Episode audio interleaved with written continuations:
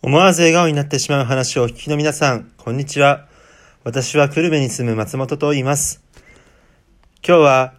春一番、すべてが新しくなったことというテーマでお話をしたいと思います。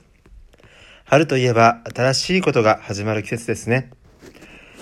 えー、実は私は1年半前に、えー、久留米に引っ越してきました。えー、1年半前、えー、つまり10月だったわけですけれども、そこからよく、えー、そこから約半年間は、えー、久留米教会の仕事に専念しておりましたけれども、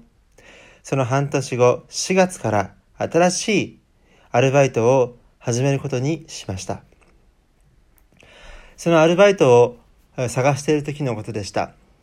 私は神様にこのようにお祈りしました。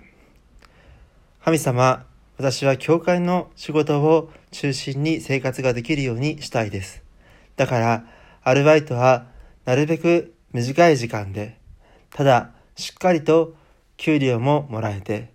良い職場を与えてください。また、そんなに忙しくない仕事を与えてください。私はそんな風にお祈りをしました。なんか、すごい身勝手なお祈りだなぁと自分で思いながらも、神様の前にそのことを真剣にお祈りしました。今私はあるところで働いていますが、その職場はまさにそのようなところでした。えー、もちろん仕事なので忙しいこともありますけれども、ほとんどの場合が、えー、それほど大変な思いをすることなく、楽に仕事がすることができます。しかも、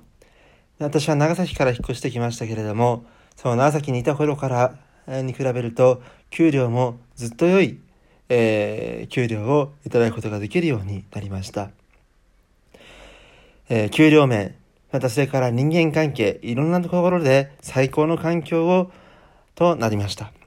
神様は私が祈った中で本当に最高の祝福を与えてくださったんだなということを今、えー、1年が経った今、